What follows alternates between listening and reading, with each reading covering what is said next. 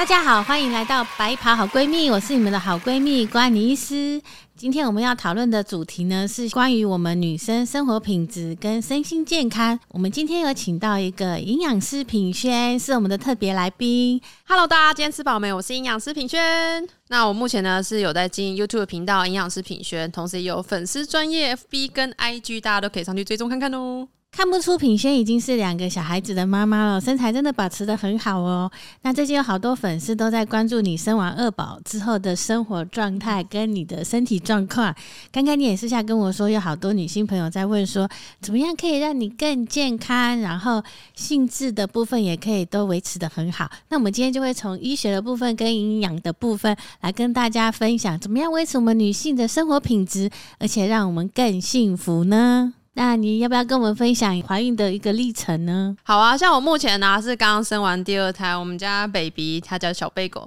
他大概两个多月而已。跟姐姐的话呢，姐姐目前是两岁多，刚上幼稚园，所以我两胎大概差了两岁，嗯嗯，我知道品轩好像是二十八岁嘛，对不对？快二十九了。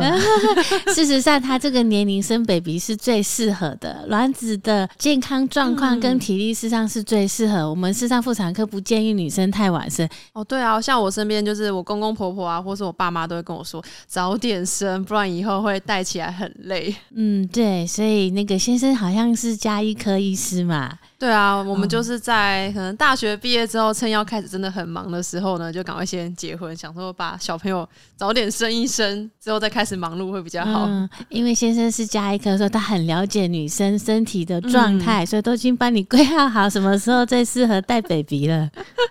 但是现在带起来还是蛮崩溃的啦，大家都很忙。如果高龄产妇的孕妇，我们很多可能，比如说，呃，她是四十五岁生宝宝，嗯虽然生的部分怀孕都顺利了，可是等宝宝小学带起来的时候，她可能都五十几岁，真的是有一点疼累。哎、那我很好奇，想要请问一下医师，像目前呢、就是来看诊的那个妈妈，她们年龄有越来越高的趋势吗？就是现在好像嗯台湾的统计的话，好像今年已经掉到全世界最后一名了，所以大家要努力。然后台湾生 baby 的年龄也是都有高龄化的趋势。对，事实上我们都会鼓励女生最适合生育的年龄，嗯大概就是像你这样子的年龄，三十四岁以上就是高龄产妇了。哦那高龄产妇她本身卵子健康状况就没有那么好，然后一些怀孕的风险、生产的风险跟带 baby 的体力都会比较差。对啊，因为我觉得好像真的有一点点年纪之后，顾起这两个很好动的小朋友是非常可怕的。光是我自己现在就觉得晚上都睡不好了。嗯，那你在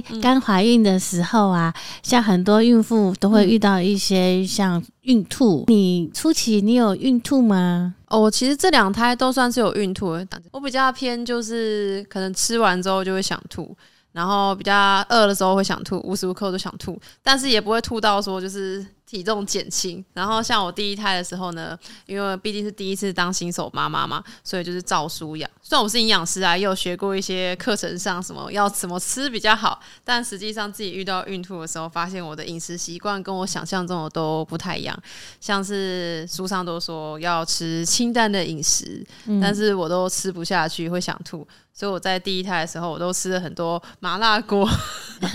炸物那些的，因为我只吃得下那些油腻腻的食物，结果反而在第一胎的时候，体重就在前期的那个孕吐期就胖很多，后来整个生下来，怀孕到最后吧，就胖了十五公斤这么多。呃，我印象中，我临床上面也有一个初期怀孕的孕妇，嗯然后先生带过来的时候，他就说：“哎、医生，她怀孕之后啊，什么喜欢吃的东西都变了，然后特别特别去找她平常不吃的东西，请我帮她买，我都怀疑她是不是故意刁难我。然后我跟他说：，哎、真的啊，孕妇刚初期怀孕，真的口味是变，这是有临床上面的嗯证实。像我怀孕的时候，真的特别爱吃酸的。哎、那我很好奇，医师有听过，就是很多人会讲什么酸儿辣女吗？你目前这样感觉下来，真的有差吗？我临床上面就是有些人可能喜欢他吃酸，有些人喜欢吃辣。那我去对照他的性别，事实上是没有相关性的，这个都是迷失。哎、那真的耶，因为像我两胎都是女儿，其实我都一样都很喜欢吃酸，但我也没有因此 生出来是儿子，都是妹妹。所以初期怀孕的话，一般我们就会跟那个爸爸妈妈说，他宝宝的体重事实上在初期还没有很多，对，所以如果妈妈她孕吐很严重的时候呢，嗯，她如果吃得下的、喜欢吃的都可以。有些太严格了，比如说呃，你不能喝珍珠奶茶，你不能吃、嗯呃什么泡面，你不能吃咸酥鸡，然后弄到孕妇可能其他食欲也都不 OK。哦，对啊，然后体重就一直掉，所以初期的时候，可能呃，它有害喜孕吐的部分就比较不会那么严格的要求。那有些严重的，可能就是吐的很凶，需要一些、嗯呃药物的辅助。但是它这种孕吐害喜的状况，通常持续到十四、十六周，慢慢的就会退掉。哦，所以你就是有一些小技巧跟他和平相处，比如说呃少量多餐，嗯早餐、中餐、下午茶、晚餐、宵夜，但是餐跟餐的中间就是不要距离太久，胃酸过多会容易反胃。哦对，但是当然也是尽量不要一下吃太多过量。对，就会更想吐了。嗯对那品轩在嗯初期孕吐的部分、有没有什么营养的食物可以建议？哎、其实我在初期，因为第一胎胖比较多嘛，所以我在第二胎的时候就比较谨慎，一直警惕自己，绝对不能在前期的时候就失败，到时候胖更多。第二胎的时候呢，就是比较认真在注意选择不同的食物，像是我其实去看妇产科产检的时候，医生是跟我说，好像其实不需要额外再增加什么特别多的热量。一般我们就是初期的时候，孕妇怀孕的话，叶酸。叶酸的部分要对要要嗯加强上去，因为叶酸会预防 baby 神经管缺损很重要的营养品。对，这个我也有特别对补充。然后大概二十周以后，我们会建议孕妇大概两周胖一公斤，就是一个月胖两公斤。对她整个怀孕过程到生的时候，可能就是会胖在十二到十五这个范围内。嗯对，那这个都是标准的，也不会胖太多或胖太少。哦，对啊，我像是我第二胎这一次就总共胖了十公斤，就还算勉强可以产后瘦回来的范围内。那我像我这一套，我自己的话，之所以可以控制比较好，我在前期的时候，我就是把一些比较高热量的食物转换成稍微热量比较低的好的食物，像是我有喝那个低基精，然后或者是补充蛋白质的话，我还有吃一点优格啊跟豆浆这类型，都比起我之前吃什么麦当劳炸鸡、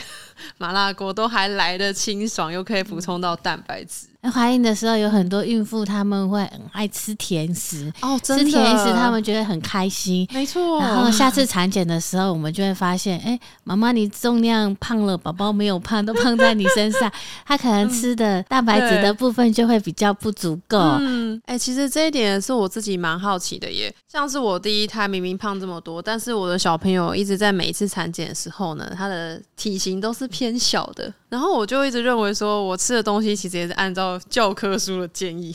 好的蛋白质来源，像什么就是刚刚我提到的嘛，像是什么鸡精啊、优格啊、豆浆，或是喝牛奶这些，都算是比较原型食物。但是最后效果好像都还是没有实际补充到宝宝身上，所以我就在怀疑说，会不会其实除了吃以外呢，影响到小朋友发育的那个部分，也有其他层面上的问题可以注意的呢？嗯，对，一般我们怀孕的时候都跟妈妈说，吃好睡好，然后放轻松。事实上，放轻松的部分也很重要。我们有发现，哎、妈妈她重量也够，吃的也很够，可是她的宝宝好像就大的没有像预期那么好。有时候你再仔细问一下，她妈妈整个怀孕过程，她可能很紧张。临床上面有证实，如果妈妈是处于怀孕的时候是一个比较紧张的状态，或是睡眠不足的话呢，她子宫的血流量事实上是比较少的，哦宝宝就会变得嗯比较小只。所以看看品轩怀孕的时候有没有比较紧张呢？如果这么一说的话，我个人觉得应该是，因为我是属于焦虑型的人。第一次当妈妈嘛，就很担心说小朋友营养怎么样、健康怎么样，因为做各式各样的检查嘛，嗯我确实都还蛮焦虑的。然后加上同时我还有在工作嘛，所以晚上可能会想工作的事情，导致晚上又睡不好。对，妈妈如果肚子常绷绷的，或是宫缩状态比较对密集，宝宝就会比较小只。所以怀孕的妈妈除了吃好睡好，她也要放轻松，适度的哦舒压。真的真的，所以还是得吃一些开心的食物，让自己放轻松的。对对，开心的食物可以一些，但是也不能太多。比如说很多的巧克力蛋糕，这个我们妇产科医师也是会比较不建议。对，体重增加的时候就会被医师警告说，嗯，要控制一下了。好，那怀孕的时候，品轩在于性质的部分还怎么样呢？我们妇产科医师有一些病人就会想要询问，就是有些先生过来，他说，呃，太太怀孕了，然后他这部分都会比较拒绝。对啊，如果是我自己的话，因为其实我跟我老公，我们两个都算是工作特别忙的类型。因为我们目前他在医院值班很累，然后我在上班，同时又怀孕也很累，所以我们有时候也会觉得说，哇，这种事情真的是 不知道该怎么办。然后加上说，也有观众啊，对于我们生完小孩之后啊，就很好奇说，我们是这样怎么平衡私生活，还有就是一些营养摄取上的问题。所以这边也是很好奇，想要请医师来建议说，哎，可以怎么样去做？有有很很多第一胎，然后他们。怀孕的时候，就是有时候很紧张，然后就会担心说性行为会不会宝宝就掉出来？对啊，事实上，我们妇产科意思是说，怀孕是可以性行为，但是有几个状况是不行，比如说呃，你是有前置胎盘，哦，对，或是说哎，你有早期宫缩，或是说你现在已经是阴道出血，你在安胎的状态，对，或是说妈妈今天是特别累的状态，那可能不适合，或是子宫有异常，比如说有些人天生是双角子宫，那这个部分的话。可能就会请先生要稍微休息一下。那也有一些长辈他们比较紧张的，他们可能还是会担心性行为很危险。对啊，对啊，可能会建议。前三个月跟后三个月，那我们可以避一下，那应该就是蛮安全的。但是性行为的时候肚子很大，所以有一些那个体位的部分，事实上有一些体位，我们妇产科会建议像狗爬式跟贪吃式，它比较不会压住妈妈的肚子，先生性行为也比较可以，大家彼此放松。对，那如果说真的很紧张的话，品现在这个营养的部分，有没有建议我们一些孕妇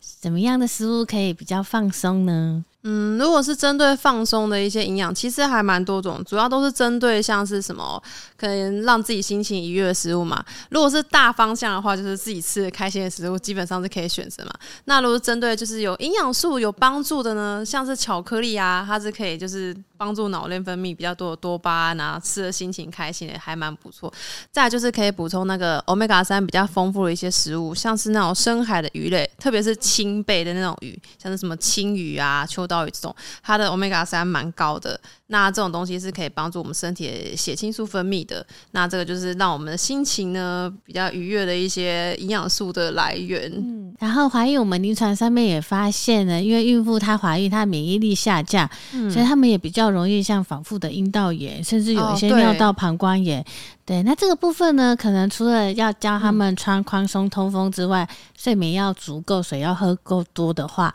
其他饮食部分，我想也是也有加强的方向。像我自己的话，其实我第二胎我在快生之前有做那个什么乙型链球菌嘛。我也是验出阳性，就是也有这样的问题。然后医师也是说压力太大，免疫力低下导致这样。乙型链球菌的话，就是有蛮多，就是可能大人身上会有，啊平常没有什么症状。对。但是乙型链球菌如果存在我们的阴道里面，宝宝生产经过的时候，它被乙型链球菌传染的话，它的风险会很高。哦，对啊，对啊。所以一般如果是呃有乙型链球菌，我们在待产的时候，我们会先打预防性抗生素，对，先把你的产道清。一清，然后让那个宝宝出来就不会受乙型链球菌的感染。对啊，所以那时候医师告诉我这样之后，我自己就是有额外去补充那个蔓越莓益生菌这种类型的保健食品来保养，可以改善我们孕妇呃私密处啊跟泌尿系统。嗯。好，我临床上发现啊，因为现在大家都提倡就是母乳，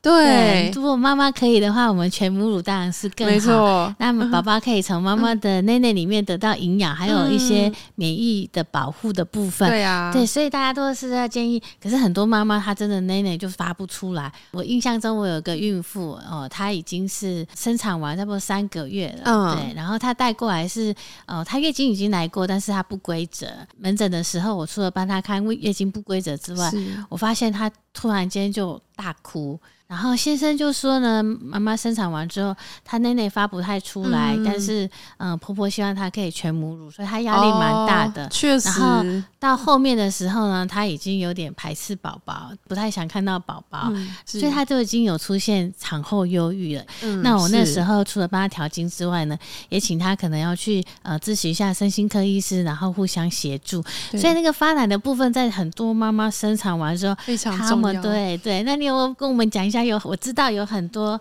尽量让 baby 多吸，只要出来的量越多，他下次就会越多。对啊，对，然后还要增加睡眠。但是发奶仓有好多好多可以帮助他们的。嗯，哎，如果是说要发奶的话，我自己也应该算有心得吧，因为其实我生了两个小朋友，现在大宝浆果他已经两岁多了嘛，他一直亲喂，一直喂到他去上幼稚园，就是我去生二宝为止。嗯，好棒。对，然后现在现在二宝的话也是在喝母乳为主，就除非是我出差的时候才会是喂配方。那如果是对发奶的话呢，我之前一开始也是因为毕竟第一次当妈妈嘛，所以我在小朋友刚出生的时候，其实奶量也是很不稳定的，都是靠月子中心的那个护理师啊、喂教师去教我们。然后在饮食上的话呢，其实后来我的自己个人的心得比较大，就是第一个就是水分要喝很够。像在月子中心的时候，最明确会教大家嘛，他们可能水都是喝到两千到三千，我自己都喝到三千，因为毕竟奶水很大部分都是有水嘛。那再来呢，就是其实很多人可能说，哎，产后想要减肥就不敢吃太多淀粉、糖、碳水化合物，但事实上呢，其实母乳里面有很大比例呢是有乳糖的嘛，所以其实碳水化合物也不能因为就是你想要控制体重就省省的吃，这也会影响到你发奶。所以呢，我在发奶餐的部分，其实我就是比较注重食材的选择，每天就是注意说，哎，水分一定要喝够，然后蛋白质跟碳水化合物的话呢，其实就是正餐的时候嘛，肉类要。要吃够饭也不可以，就是完全不敢吃，这样你的奶水真会发不出来的。再来就是还有一个，我个人觉得最有效，就是要让自己心情开心的食物每天都要吃。像是我之前自己有拍了一支实测那个发奶的影片，就测试像是什么喝珍珠奶茶，或者喝什么甜甜的黑麦汁啊、花生猪脚汤啊这种，就是民间上常常听到的，发现哎，真的哎，珍珠奶茶超有效，还蛮推荐给就是。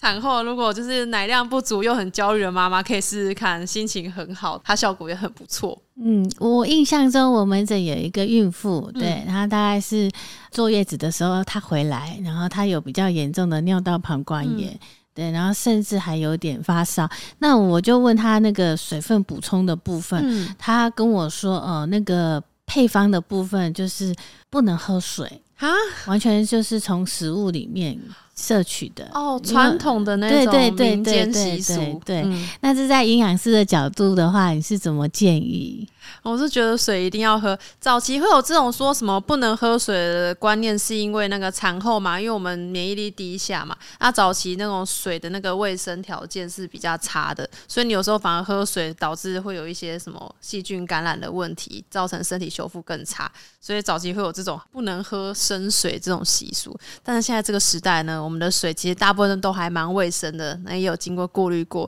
所以其实是反而希望大家尽量多补充水分，除了就是。可以帮助代谢以外，然后也可以提供足够的奶水量呢给宝宝喝。嗯，对，所以那个坐月子期间呢，水分一定要足够，因为妈妈如果出去的奶量越多，你补充进来的水不够的话，妈妈就容易会尿道膀胱发炎，嗯，宝宝的奶水也会不足哦。哦，对。那医师，我很好奇呀，就是我在坐月子的时候，因为我们每个礼拜都会有妇产科医师巡诊嘛，他们除了就是督促我们一定要做什么凯格尔运动以外呢，他们也会跟我们宣传说，哎，其实像是有些诊所啊，他们都会做一些像什么居动椅啊，或是有关什么让自己就是阴道更加紧实啊，或是更滋润的那些疗程啊，我真的蛮好奇这些疗程它到底是怎么样子，然后效果如何呢？好，我们试产完之后呢，因为有时候 baby 头。头太大，生太快，生太久，它可能会造成我们骨盆腔的受伤。有一些孕妇她生完之后就出现漏尿了，嗯，咳嗽、大笑、漏尿、跑跳、漏尿，这临床上面蛮多的。品轩应该是这个部分还没有，但是可是我很好奇哦，这会跟年纪有关系吗？因为我有听过，就是我有朋友大概才二十五岁左右而已，听说她生产完之后呢，打喷嚏也会漏尿，它跟年纪有关系，跟多胎也有关系。那也有人。可可能天生没有生过，他本身那个部分。比较脆弱的，他可能生就可能就会出现漏尿的状况，所以生产完之后，我们妇产科医师就会叫孕妇赶快做凯歌的运动。哦，对，平均你知道正确的凯歌运动是什么吗？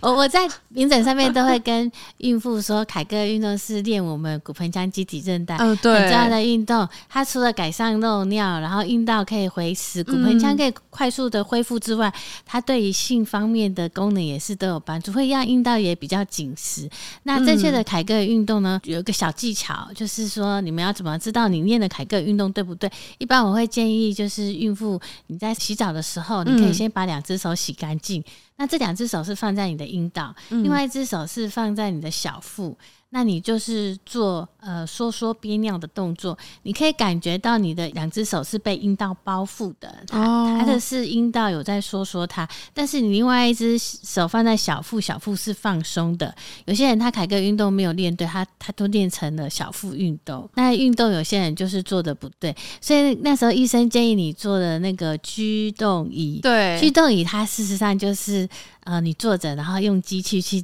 帮你练凯格尔运动，那厂商是说半小时大概可以做一万三千次的凯格尔运动，这样真的很多哎，因为我自己有实际试试看，躺在床上这样做。好累，对，有时候为了 下就不行了。有时候为了内内啊，或是忙一忙，然后挤挤内内，就忘记要做这个运动了，很难执行下去。对，那还有些人可能生产完之后，他可能会出现漏尿，或是阴道他开始觉得比较松弛，那也可以做阴道镭射帮助。阴道镭射是用镭射去刺激阴道，我们的胶原蛋白重新增生组合，把它松弛的部分再拉提回来。哦，对，这个都可以并着做，后续的医生的帮。助哎，那我很好奇，这样会很痛吗？因为听起来镭射之前打过医美在脸上，都觉得蛮痛的。我们阴道的话，哈，它的神经分布是外面前三分之一比较有神经，后面的部分没有。所以在打镭射的话，它不是手术，它大概就是在洞口的地方会有一点温热感，也不会疼痛。那觉得比较温热的话，我们可以在洞口敷一点麻药，这样就可以改善了。所以就是怕痛的人也不用太过紧张，可以去试看看，并没有想象中这么可怕。对，它不是手术，它做完之后你就可以离开了。哦，然后你要上班、逛街、做任何事、跑跳都没有影响。哦，所以就是你可能中中午休息时间就可以去打一下，就可以回来继续上班，也 OK。嗯，我们蛮多客人是这样子，哎，这样子方便很多哎。那医师，我想要询问你一下，就是我之前在月子中心，因为会有那个妇产科医师嘛来巡诊，就问过说，哎，那一般来说啊，有建议说产后大概多久之后可以开机嘛？因为我想说伤口都还 都还没有完全好的情况下，不知道会不会有影响。然后那时候得到医师的回复，他是跟我讲说，哎，其实你只要基本上伤口不痛，就随时都可以开机。我听了就很担心，说这样伤口会不会裂掉，然后反而会影响到之后的生活呢？嗯，是伤口的话，自然产多多少少下面。都有一些伤口，对啊，伤口愈合好，事实上就可以开机，没错。但是我们有在喂母乳嘛？对啊，的时候它事实上有释放泌乳激素，嗯它会让我们的阴道比较干，湿润度没有那么好。所以第一次开机的时候，记得就是呃要用一点润滑液协助它，需要一点工具协助。对对对，因为妈妈在喂奶奶，有时候睡眠不好啊，湿润度也没有那么高。然后有的时候是比如说自然产下面有伤口，伤。口在愈合好的时候，跟以前事实上会有点不一样，所以我都会跟呃我的产后的孕妇啊或爸爸说，你第一次性行为的时候呢，千万不能就是直接进去，你要先帮他按摩，然后涂润滑液，然后你可以先用手试试看，第一次的时候先用手，嗯，然后把他伤口的地方稍微的按摩一下，然后软化一下，让它充血一下，然后。过来再进后续的动作，对。那如果妈妈觉得伤口之后性行为它会比较容易疼痛的话，因为我们有伤口结痂的部分，它会比较紧，比较会没有像一开始那么有的弹性。所以你可以在洗澡的时候，你可以温水坐浴，然后用手按摩一下你结巴的地方，然后把它软化之后，你性行为就会更顺利哦。哦，所以就是前置作业需要就是 铺陈一下，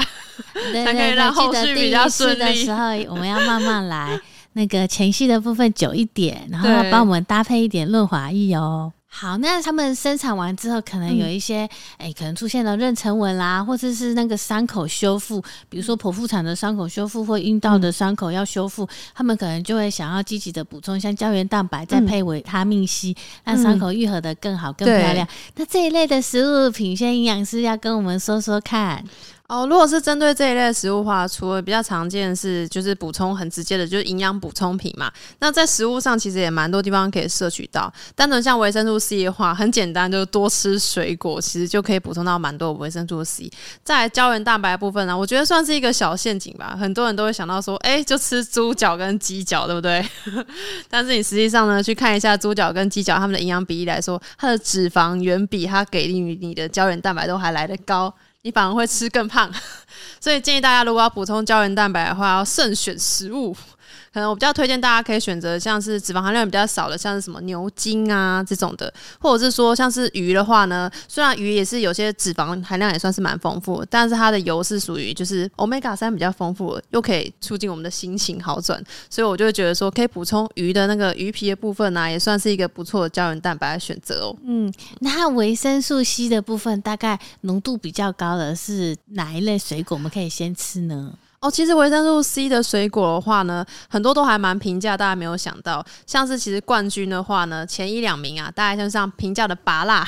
就很容易摄取得到，然后剩下的话呢，像是很通俗的一些什么番茄啊，或是一些柳橙啊，或是比较高单价，像是莓果类，嗯，或是樱桃，都还算是维生素 C 蛮丰富的水果。然后芭辣我有印象，我看我妈妈最近都在啃那个红芭辣、红心芭辣，对，她跟我说，哎，芭辣红心的维他命 C 又更高，是吗？嗯，对。然后它同时呢，因为它是红色的嘛，它也会有一些其他的抗氧化植化素，也是不错的。嗯，好，那这部分我们女生可以多多吃，多多保养哦。除了产后修复，对于呃我们年轻，事实上女生的脸部的肌肤啊，还有一些呃私密处的弹性，这些都是很重要的元素。好，那我们做完月子之后，我们女生又要回去职场了。那职场跟家庭这都两头烧，要好好顾。很多人想要问的问题是：我今天回去职场了，我没有空做运动，我要怎么样吃的又营养又瘦身又有精力？然后晚上回家我还要应付另外一半，我还要有兴致，这个营养要怎么样当妈妈真不容易呀。对啊，如果是针对这个部分的话，你既要补充到一些有帮助、可能提升性质的一些营养素嘛，那我建议大家就饮食上呢，其实最基本就是一些均衡的饮食嘛，你就是一定要有足够的淀粉类啊，然后蛋白质也要吃的够以外呢，好的油脂嘛，像是我刚刚有提到说 omega 三的食物嘛，可以多补充一些鱼类。或者是说吃一些坚果类啊，其实常见的一些什么腰果啦、杏仁啊，或者甚至是南瓜子都还不错。然后在那个啊，如果是平常下午茶点心啊，因为毕竟在控制体重、工作压力大、心情不好嘛，可以来一点心情愉悦的食物，像是吃一点巧克力、黑巧克力，让自己开心一下，也是蛮不错的哟。好，今天谢谢品轩营养师分享这么多资讯。那如果喜欢我们的频道，有记得按赞、订阅、分享、开启小铃铛哦。如果有任何女性相关的医学问题，也欢迎在下面留言。白袍好闺蜜，你的医师好闺蜜，我是郭安妮医师，我们下次见，拜拜，拜拜。